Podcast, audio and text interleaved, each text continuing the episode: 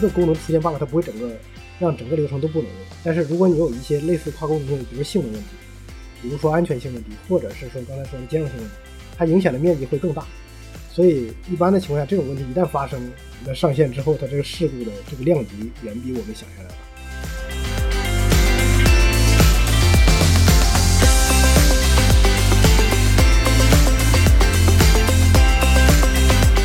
第一个是我们首先有这个意识吧，个呃要去关注这个非公性的需求。成为他立了之后，他需要呃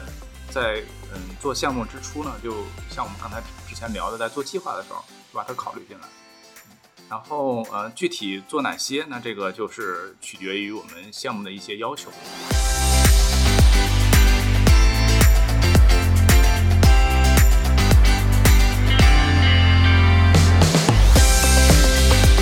但是另外一方面，我觉得可能随着 SaaS 啊以及一些云平台的一些，现在已经非常流行了嘛，然后很多时候这些需求潜在的被这些呃平台所解决了。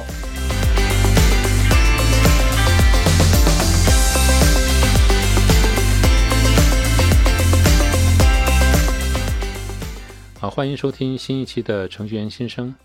呃，收听过我们的节目，可能都会知道，我们在这个节目里面聊过很多关于 Tech Lead 的成长的话题啊，就是如何带领团队啊，如何培养团队成员，是吧？如何增强自己的影响力，如何呃规范流程啊。上一期我们还聊了如何做干新人的管理。呃，这期节目呢已经进入第十期了，也接近这一季的尾声。在今天的话题呢，我们会聊一个。呃，其实也挺复杂的一个技术问题啊，但这个问题，也许我们在一个短短的这个这期节目里不会聊得特别全面哈，但是我觉得还挺值得去聊一下，因为对于一个新进的 Tech Lead 来说，这个问题其实你作为 Developer，作为一个资深的开发者是会去做的，但是你作为一个 Tech Lead，如何从全局去把握这样一个问题是显得尤为重要的。那这个主题呢，就是跨功能性需求啊，简称 CFR。欢迎今天的嘉宾哈，今天嘉宾有新人，除了广广之外，还有大伟，我的同事，嗯，还有继续我们的嘉宾一鸣，嗯，回到这个跨功能性需求哈，我觉得首先还是想请教一下几位嘉宾啊，我想你们都是在这个行业里面做了不止一年两年了，跨功能需求似乎在早期，尤其是互联网行业发快速发展之前，它其实是一个。不是那么重要的一个问题。如果我的记忆，呃，没错的话，哈，那个时候可能更多的关注于，呃，企业内部的应用，单机应用是吧？很少去联网，呃，所以在什么时候，你们你们有印象，在什么时候开始，就是面临这个跨功能需求，以及它作为一个默认的一种开发需求，会进入到我们的日常里面呢？我觉得这个，反正在我开始工作时应该就有啊。我其实可以说说我第。第一家公司的时候啊，那个时候其实刚毕业，确实我们对这些这种性能啊相关的事情，我觉得是关注非常少的。就像凯文刚刚说，我们就只管把那个代码写完。但是我们面临的问题就是，一旦上线之后，这个用户量一旦大了，基本这个就是瘫痪的阶段。后来花了很多时间，每天晚上去加班去解决问题，大部分时间在救火。但是我发现这个问题其实是，就后来在很多。很多项目的经历里，我发现其实是大部分的，呃，并不是那么资深的同学，他都会有这样的问题，就他不太会关注这个话题。就包括我们现在有一些，呃，刚上来做泰格力的的同学，包括我们一一旦开始去做一些方案，像一鸣知道，我们经常会有这个去审查这个解决方案的这个这个流程，是吧？但从这个过程中，我们就看到大家基本上不太关注这个，对。嗯，这这个，所以我我觉得其实可能跟经验有很大的关系，但是这个历史应该还是挺久的。是，呃，尤其是在广广提到这种情况里面，就是很早我们做开发的时候，一般是出现了问题才去解决问题哈。对。很少像很少像我们现在做软件系统的时候，就已经把跨功能性需求在开始的时候就要提出来了，对吧？有的时候客户没提，我们都要提，因为迟早会遇到这个问题哈。是的，而且我觉得我可以说一下。来 s o w o r s 之后，我觉得差别可能是因为我我们是给别人做软件项目，所以这个可能更重要。因为你比如说我们自己做产品，当然这个也很重要，但是就是它毕竟没有这个甲乙方这个关系。我自己做完了之后，我自己要去解决它，对吧？那这个就是看整个团队的成熟度，或者是我们这个呃泰克利的在这个过程中的把控。但在我们，比如说为什么在 s o u s 我们可能很强调这个，那是说，呃，我们在这方面的，因为我们一直在做交付，我们是希望给客户更好的体验，所以我们比如说一旦遇到一些问题，我们会去反思。其实我们有很多经验在支撑我们去做这些，提前去做这些规划，嗯，尽量把这个项目做得更加顺利一点。嗯嗯。哎，你们你们之前有这样的一些比较古早的一些案例吗？就发生在自己身上，就是，哎，这个跨功能性需求没考虑好，然后会出现了一些问题，让自己印象非常深刻的。可能我们最早遇到的很多问题，其实都是突然访问量大了，访问慢了，这是一个很核心的问题。对，性能问题一般是最容易被发现的啊。嗯，对，这个也是比较多的，当然也不全是这种。访问量大的问题，我记得我我最开始早期做一个，就是它是有一个这个数据导入的这么一个一个一个功能，它是需要从国外啊导一个文件过来，然后我们去把它处理，比如它有时差嘛，每天早上我们六点开始处理，然后是八点上班之前要做完。当时其实就觉得很简单，但是那个那个逻辑特别复杂，所以我们就特别关注那个逻辑，这个数啊导过来之后还要经过计算才能变成我们的数，所以不能错。特别关注那个逻辑，但是后来有一天，就是他给那个数据量就多了点儿，比如说本来正常就是那个二三十万的数，他后来有一有一次给的数就多那么一点，三三十多万、四十万，结果就八点之前没跑完，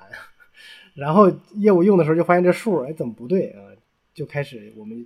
才开始就又去考虑说我们要优化是吧？要优优化的尽量时间短一点啊。但这也是确实在发生问题之后，对，所以我觉得好多都是这种大家踩过坑才会想到这个问题。OK，其实我觉得这个踩这种坑的例子还是还是挺多的，对，还是挺多的。然后像我刚才又呃回忆了一下，就是呃凯峰提出的第一个问题，这个是不是最初的时候，呃，这个对呃这种 CFR 关注的比较少？嗯嗯。我想了一下，实际上最开始确实也是关注的，但是一是可能重视度，呃，也可能是当时自己的这个经验的原因吧，像广广说的，嗯，经验没有那么丰富，所以说对 CFR 这块关注的并不是那么的充分。另外呢，我觉得可能现在我们要关注的点也越来越多了，因为可能呃在采用微服务的架构越来越多，那么像一些监控的需求啊，嗯，包括呃一些系统现在是呃。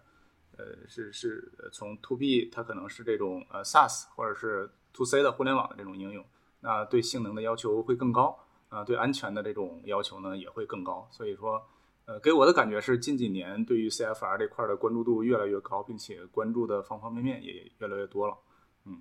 然后呃，像遇到一些问题之前确实也遇到过，嗯，之前我们做了一个呃，之前一家公司啊做了一个订单这么一个查询的这么一个系统，嗯。但当时，呃，应该是有一个安全的漏洞，然后被在呃那个网站叫呃，我记得应该是乌云吧，在那个网站上被被爆出来了。嗯，因为 当时我们还还还有还闹了一个笑话，当时我们的领导可能呃对这个不太了解，说哎这是个什么组织啊，把别人的漏洞就随随便公开出来了。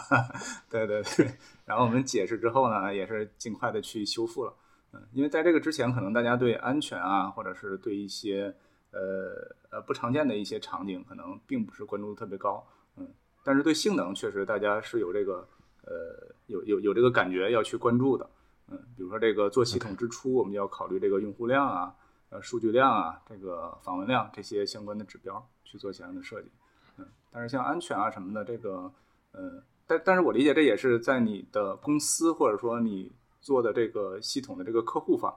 他们也是在不断提高这方面的意识。嗯对，采用相应的工具，呃，去做这个扫描，去做检查，嗯，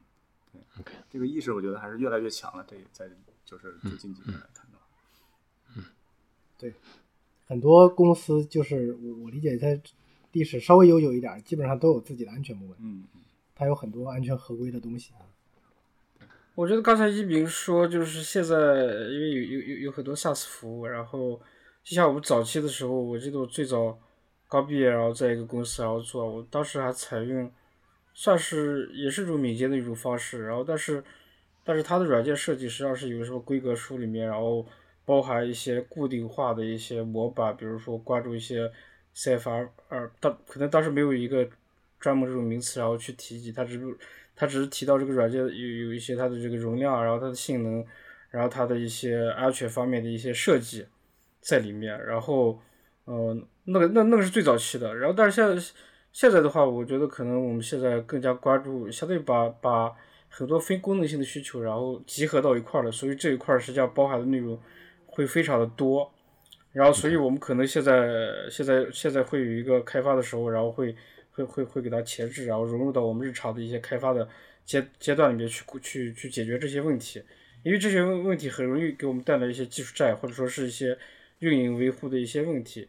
但是另外一方面，我觉得可能随着 SaaS 啊以及一些云平台的一些呃现在已经非常流行了嘛，然后很多时候这些需求潜在的被这些呃平台所解决了，我们可能。可能需要关注的是，然后怎么去利用好这些平台，然后去监控，然后去去让他们去解决这些呃，我觉得最重要的可能是像安全问题。然后一般这些平台，然后都会帮助我们去去自动去升级一些一些系统啊啥的，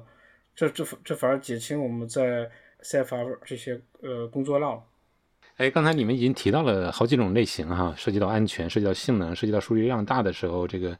这个应用可能不太能用了。还有哪些啊？呃，还有哪些这个非常典型的，或者说在现在比较流行的呃跨功能性需求呢？我觉得我参与的上一个项目就非常的典型，我感觉它一次性触及了这里面两个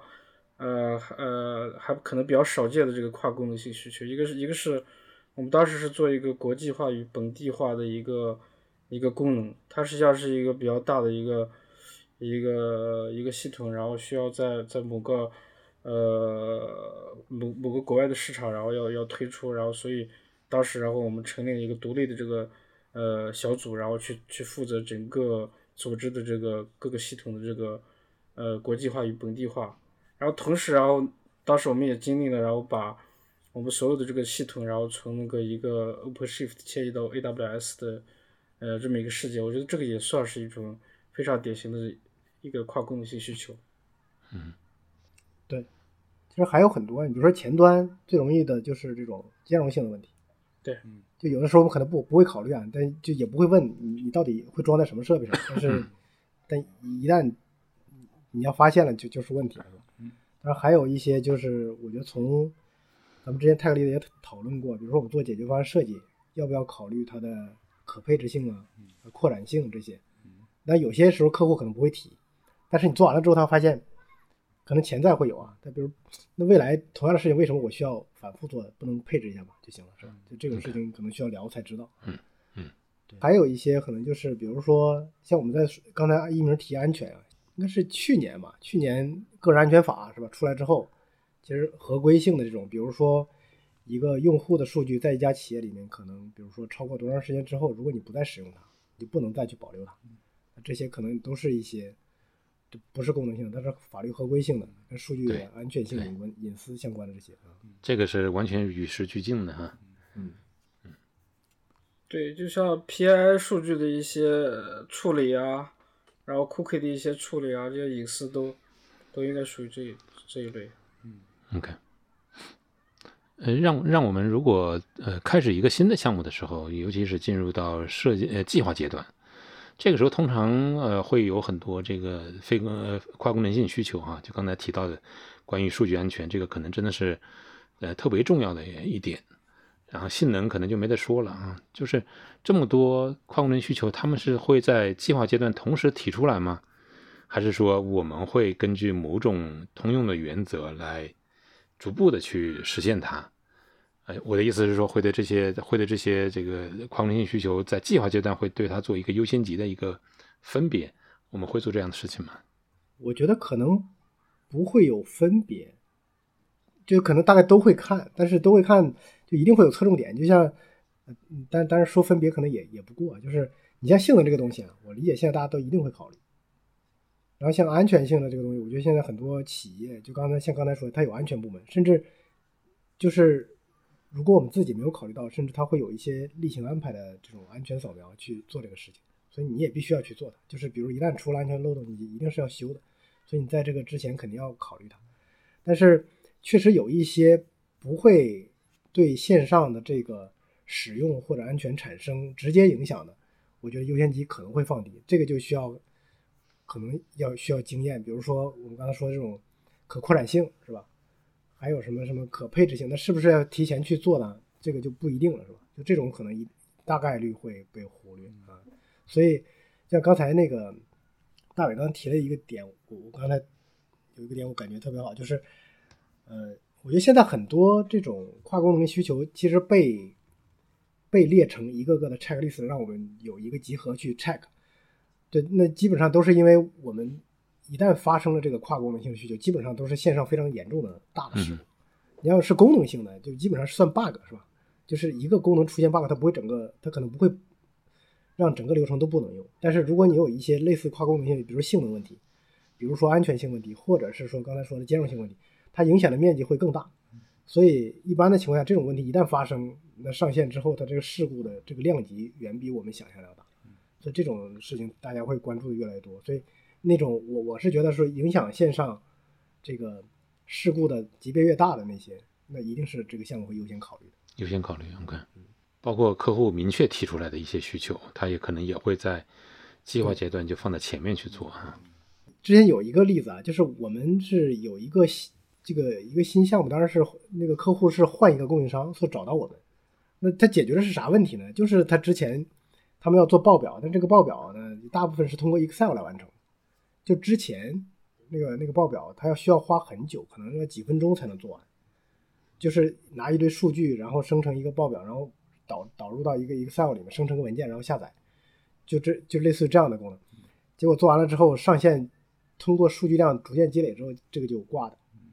对，所以客户其实他明确要求那个项目上来一个很大的痛点，你就要把我这个问题解决掉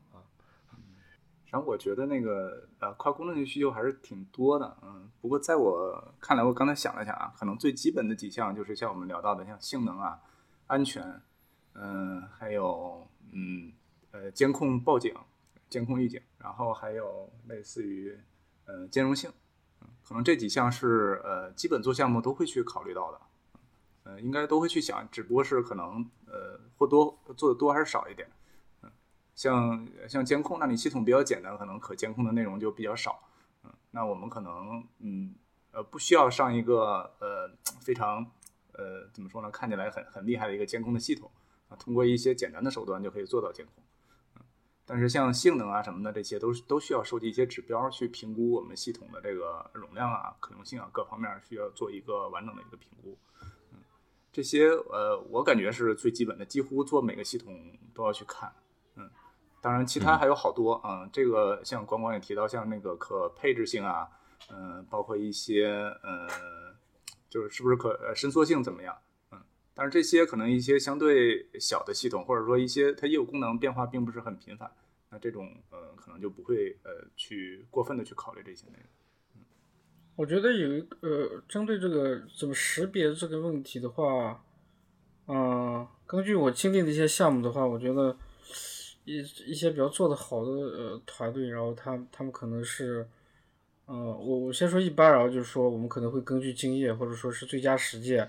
然后一些 checklist，然后去识别我们开发的这些功能里面所涉及到的一些非功能性的一些需求。然后我觉得可能经历过一些项目做的比较好的话，他会专门成立了一个小组，然后去定制定一些机械。然后比如说，哎，我们的这个安全，然后有什么标准机械，然后使用什么样的一些工具跟一些平台，然后去去比如说扫描，然后解决的一些一些。呃，一些范围啊，然后就类类类似设设定很多很多标准，然后以及性能方面的一些机械，然后让这些所有团队然后去满足他们的他们这个要求，然后才能发布。可能这个可能我觉得可能用一个统一的一个一个一个标准会更好好一些。哎，那我们能聊一聊，比如说在设计或者是开发阶段，嗯，有哪些跨功能需求其实对于我们的架构啊，是吧？会有这种直接的影响，而有些的跨功能需求，我们去实现它的时候，可能就是，哎，缝缝补补啊，或者是在后期再做，可能也来得及，或者是像刚才大伟说到的啊，你现在已经有些可以借助平台、借助 SaaS 来解决，因为它的伸缩性对于这种性能的其实支持会更好。对于这种这方面，我们会怎么去考虑呢？有哪些东西会对架构本身会产生影响，需要提前考虑的？比如说，我我我想了一下，我感觉好像多多少少都有影响，嗯都有。就比如说刚才我们说可配置性，那那你要能做到配置，你的设计上可能就不太一样。还有比如说刚才我们这个一鸣说的这种可监控是吧？那你就需要在你开发的过程中，相当于是能够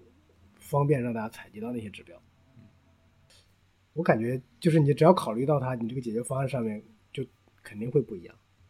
等于说，呃，如果在计划阶段已经考虑到我们要做几个这个跨功能需求了，是吧？性能上要怎么样？嗯，这个访问的速度、延迟，然后安全性要达到怎么样？这时候就已经会显而易见的会影影响到架构的设计上，是吗？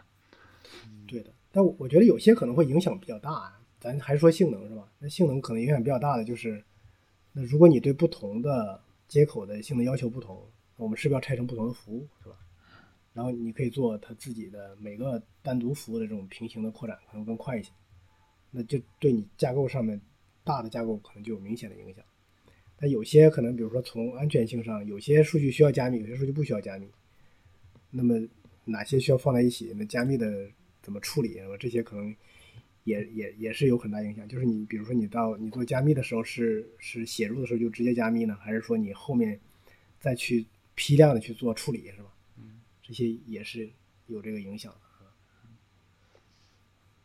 我我可以补充一个让我到现在都感觉到特别恐怖的一个需求，它会直接影响你整个软件方方面面。就就是这就是我们当时在做做的时候，实际上我们已经功能开发完了，然后整个好几个小组然后都开功能开发完了，但是但是客户方面然后突然法务提出一个问题，然后就是软件的 license 版本要符合他们的这个法务的要求，但是这里面有一点很复杂的就是我们现在的这个软件实际上就像就像搭积木一样，实际上是一个大厦，它是。构建在各种开源的一些 license，然后它这些 license 又牵扯到非常复杂的一些 MIT，然后什么像呃还有那些开 GPL 了，然后这些 license，然后对，而且有一点就是这些 license 与软件的这个运行的这个呃模式也是有关系的，比如说你到底是要提供公开服务呢，还是你需要把二进制分发到用户的这个设备里面，这都会影响到。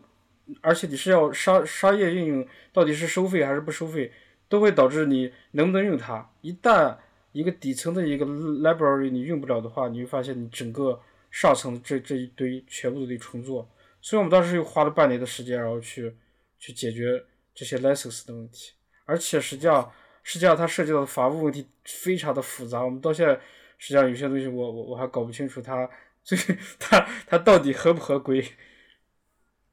到所以你们到最后真的做合规了是吗？呃，是，毕竟花了那么久时间，该换的库，然后全部全部都换了。我觉得听起来这就是一件很恐怖的事情，是因为那些库之间的依赖简直很难理清楚吧？主要是 license 非常复杂，它跟兼容性还不太一样。要是兼容性，我们无非升级一下包啊，也就解决了。但是这个可能涉及到画库。嗯，像这个问题，其实完全没有办法在设计和开发。之前去解决的是吧？通常是，通常是到你开发的后期，哎，突然提出这样一个合规的一个需求，你要去解决它的时候，其实已经很难了，所以不得不付出很多额外的成本来做。但是你是个非常大的公司，然后国际化那那种，你的产品是全球性的，这个时候这个问题其实应该最早去思考的。嗯哼，嗯，这跟这个公司程度有关。就是现在我我们有些客户就不管这个，但有些客户就就管这个，就是他有自己。内部一个非常严格的要求，哪些 license 我能用，哪些能 license 我不能用。就现在开始，他们就逐渐有一些这样的这个要求，甚至他有一个开，他找了一个这种，比如说第三方的这个扫描的这种，对，就去帮他去检测这些东西。哎，说到这个这这这这个 lens 的问题，那个确实像大伟说的，这个如果后期突然冒出这么问题，是非常头疼的一个问题。这可能比去解决什么。兼容性啊，或者什么这些都要复杂的多，嗯，然后刚才光光也聊到这个可以通过工具，然后呃去做扫描，那所以这个实际上呃可以自动化做的事情吧，我们尽早是可以把自动化的工具给它引入进来，然后就在日常过程中呃发现一个，那我不能用，我们就 把这个呃把把这个火灭在最前面了啊，不要等它这个都已经用了好久再去改它。嗯，呃不过呃说到这儿，我突然想到一个那个安全的这么一个呃一个例子啊，就是关于安全合规这块，实际上也有好多工具在做安全扫描。嗯但是呃很有意思啊，这个呃不同的工具扫出来的问题是不一样的，嗯，这个可能我们写的时候真的已经呃比较注意了，但是毕竟呃这个团队几十号人甚至更大的团队也有，嗯，那总会有一些问题会出现。那我们这个对于安全的问题肯定是更倾向于用工具去去及时的发现，嗯，但是不同的工具扫出来的问题确实是不一样的。那这个就是也是建议我们的 Tech Lead 在呃，做项目之初呢，把呃跟我们的客户也好，或者说我们的使用方也好，把这个工具先确定下来，嗯，按照这个我们标准的工具去做扫描，否则到后期呃换一个工具可能会有新的问题出现，嗯，那我们还要花功夫去修复，这可能都是我们呃预料之外的一些工作量。呃，我我想听个故事，有没有这种故事？就是，哎，你你们在这个系统实现的时候，真的会发现两个。跨功能性需求是彼此冲突的，你只能满足一个，另外一个只能满足百分之五十。比如说，会有这种情况吗？嗯 可能会有折扣啊。就我我打个比方，不一定很准确。就比如说这个安全，嗯，那你的加密算法如果要求越高，对吧？越严格，那它的这个呃，你的 API 响应的时间，就因为它需要加密是有时间成本的，OK，你的性能可能就会越差。嗯当然，这个得在一个可以接受的范围内，或者说要去权衡哪一个更重要。我们是更看重安全一些，还是更看重呃性能一些？我我我遇到一个问题，不知道属不属于刚才说的这种范畴，就是呃，比如说呃，数据脱敏，然后你一般我们开发喜欢在日志里面打一些那个一些 tracing 的一些 log 啊啥的，因为因为考虑到用户隐私，然后一些很重要的数据没法打。然后实际上它会影响我们的一些所谓的维护啊，或者说是日常的一些运营，但不知道是不是属于这种这个范畴我觉得算，就是日志，其实你的输出是是为了干什么的？就是实际上我觉得就是为了维护啊，或者是说追溯啊，这些都有都有关系嘛。但你要比如说这些东西你不打了，就很多东西就是没法追溯了，对吧？就对我们当时其实发非常影响，好多数据不能打。那这个时候 tracing 无从做起，然后很难去很难去定位一些线上的一些问题。我觉得除了这种功能性，就就是两个跨功能性需求之间本身的冲突，但我我觉得做做所有软件可能还有一个点就是这个这个 effort 的冲突。就是一般的情况下，比如说这个预算有限，所以就像刚才刚开始凯文其实提了个问题，就是优先级嘛，是吧？嗯，你会重点关注哪些，哪些不关注？当然一定会说，就即便我们关注。可能也有一个程度，就是我们做可能也不会做百分之百，OK，就因为它成本就在那儿，你做的越深，它肯定是花钱越多。对，这也是我其实想问的下一个问题啊，就是有时候有的时候我们有没有做过了？其实不需要那么高的性能，但是我们做过了这种情况啊，是是的，我觉得存在这个过度优化的，这这有点类似于去那个我我最近不是住院嘛，然后我发现。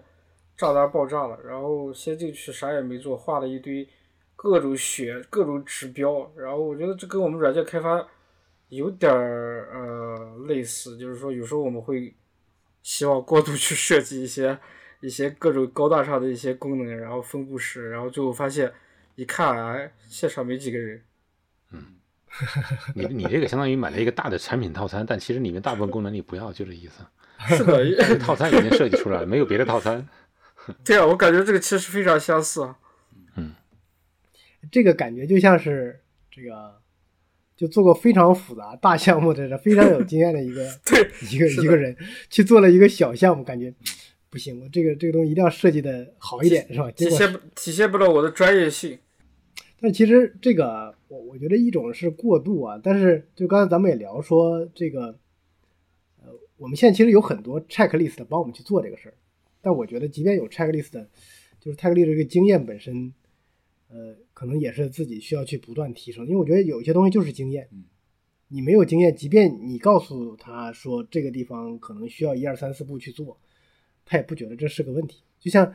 刚才咱们说的这个，我刚刚说那个例子可能比较极端啊，就是一个特别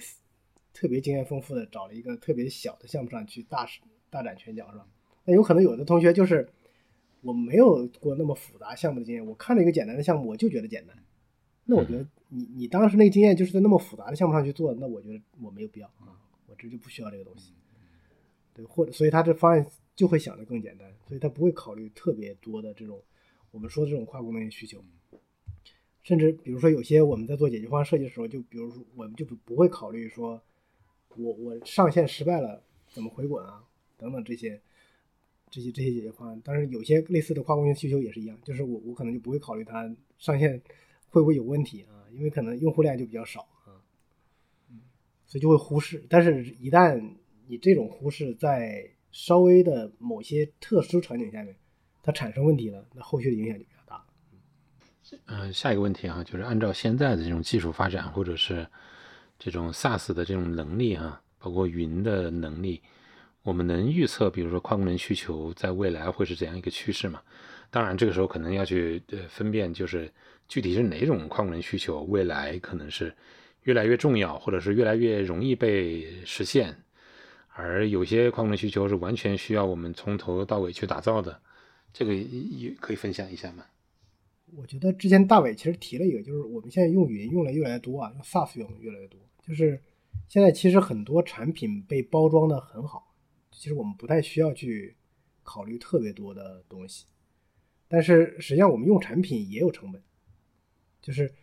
呃，我们可能有些跨功能一些需求，你并不一定需要特别的关注。比如说，我们现在现在说，我们说可扩展性，或者你这容量的扩展性。比如我们现在去云上去买个数据库，那可能它可以给你做到，它随时给你扩到这个任意大的这个 CPU 和存储，是吧？但是这不代表你不不需要关注关心性能问题。那你自己写的 circle 就是差，你肯定还是会有性能问题。所以我觉得就是有些有些。东西一定会被比较好的产品代替，那有些东西我们是要关心。但另外一个问题就是，就即便做的再好的产品，它也有问题，它有学习成本。就我们现在之前有一些经验，就是比如说用一些云厂商的这个这个服务，它可能没有那么好，但是你也不知道它哪儿不好，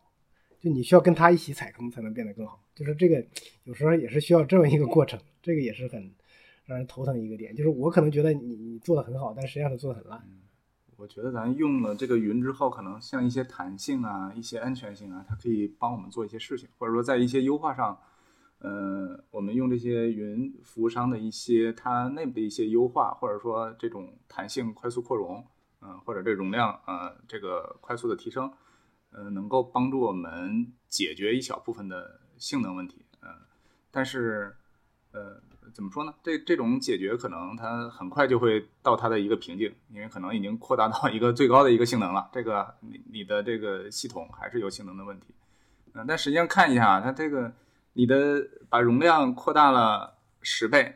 打个比方，可能你获得不到十倍的性能，但是如果你只是优化一下你的代码，你可能很轻松就可以获得百倍甚至千倍的这个性能。嗯，这个我我觉得这个。呃，即使用了这个云厂商的产品，我们还是应该从根儿上去关注这个呃跨功能性的一些需求，嗯，包括安全性也是一样的。那个呃，厂商有一些这种防火墙啊，帮我们拦截一些呃一些攻击性的一些呃请求，但是一些底层啊，包括一些呃具体的在具体到一些加密算法啊，这些还是应该我们做系统的时候自己去考虑的。我们到底需要一个什么样的一个安全性？我觉得从知识层面，可能泰格利的都需要了解，但是但是你要不要去在你的解决方案里头去关注它，那可能不一定都需要，就有一些有些问题可能已经被产品解决掉了，就或者现在现在说实话，可能会有越来越多的工具去帮你解决这些问题，我们可能就需要知道我我在什么样场景下去使用什么工具，这可能也是一个就还是一个挺重要的一个技能。OK。对，我觉得就是现在云平台出现以后，其实我们关注这个东西所需要的一些精力啊，肯定会或多或少去减少了。比如说，我不需要时刻去关就关心一些安全的一些问题，因为有好多平台可以帮我去扫描啊，呃，然后另外一个就是云平台里面，然后虽然这些扩弹性扩容可以非常容易做到，但有一点就是成本的问题。呃，实际上在云平台里面很容易出现炸单的这个问题的，所以怎么优化炸单，然后与非功能性需求，然后实际上是有一种有一个平衡的。而这个平衡，我觉得可能也是也是需要 t a g l 去考虑的。当然，除去这些，有我觉得有一个问题，可能是必须要必须要开发团队自己解决的，就是就比如说软你软件之间的兼容性，这个实际上是他他们外部云平台解决不了的。就是你自自身产品，呃，尤其是你有多个客户端的时候，然后你不同版本之间怎么去处理兼容性的问题，这个可能它始终难以解决。哎，刚才大伟说这个，就甚至现在好多，我觉得有很多就是项目，可能我们倾向于做云不相关的架构设计，就是我不依赖某一个云厂商的特定产品，就是那比如说大家都有的产品，我可能会选择性的去用，但你没有的东西，就比如说只有你这一家有的东西，可能不太倾向去用，就因为因为有可能有一天你想去做这个云迁移的时候，你没法做。对，好，最后一个问题哈。呃，回到团队，回到泰格力的这个职责本身啊，我们刚才谈了很多关于跨功能需求，从软件生命周期的角度看，在不同的阶段，这个跨功能性需求是如何去计划的，如何设计的，是吧？实现过程中有各种各样的坑。那简单来说，这样的能力是需要真的是一个坑一个坑的踩过去才能增长吗？还是有别的办法来快速的增长这样的技术能力？以及，比如说在团队里面，我们该如何去配备这样的能力呢？是给那些有兴趣的团队成员，让他们去增长这个能力，还是说对于团队来说，平均来说都需要这方面的能力最好？我觉得大概有两种分类，可能第一种就是我们所有开发基本上就像刚才咱们讲的一些啊，前面讲过的，比如说像性能啊、扩展性啊、兼容性啊，还有安全性这些，可能我们。日常开发一定会关注的，你不关注上线就会有很大问题的。这个这个我我理解，不管是泰格力的还是开发同学都要有意识，甚至这个泰格力的应该是他的知识和能力应该要能满足就这个当前项目要求的。但有些东西，我觉得是不需要都整个团队有这种非常强的这种知识或能力。就比如说像，但我觉得安全就算一个啊，还有像法务法律相关的。这些理论上来讲，你其实可以找一些外部的专家团队去支持的。这种，因为因为我觉得很难有人做到什么都专。但是，比如说我们日常写代码，你的性能、你的扩展性、你的兼容性，这些其实是大家很容易，或者是日常一定会遇到的问题。大家讨论也比较多，这种经验啊、方法啊，网上也多的是，大家学习的渠道也会更容易一些。但像安全这种，一般出事故了会怎么样？但最佳时间又是怎么样？那法律合规的怎么去解读？那这些基本上你要很专是很难的。所以这种是可以借助外力的，嗯，我觉得这可能是分两个阶段吧。第一个是我们首先有这个意识吧，那个呃要去关注这个非功能性的需求啊。这可能在呃成为泰克力的之前，嗯，可能是局部的。OK，那个我接到这么一个需求，或者 tech lead 分分配了我一个任务，嗯，我接了这这么一张非功能性需求的一张卡，我去做了它，嗯，但是可能过来这事儿做做过之后我就忘掉了。嗯但是成为 tag lead 之后，他需要呃，在嗯怎么说呢？做项目之初呢，就像我们刚才之前聊的，在做计划的时候就把它考虑进来。嗯，然后呃具体做哪些，那这个就是取决于我们项目的一些要求。嗯，当然我们有 checklist 的一个清单，从里面可以去对照啊，挑出一些来。然后另外一点呢，就是可能之前我也说到了，就是我们 采用什么样的工具也很重要，或或者换句话讲，采用什么样的工具，我们尽早呃。尽早的把这工具引入进来，而不是说在后期再引入进来再去改，嗯，这个是对我们这个呃很大的一个浪费。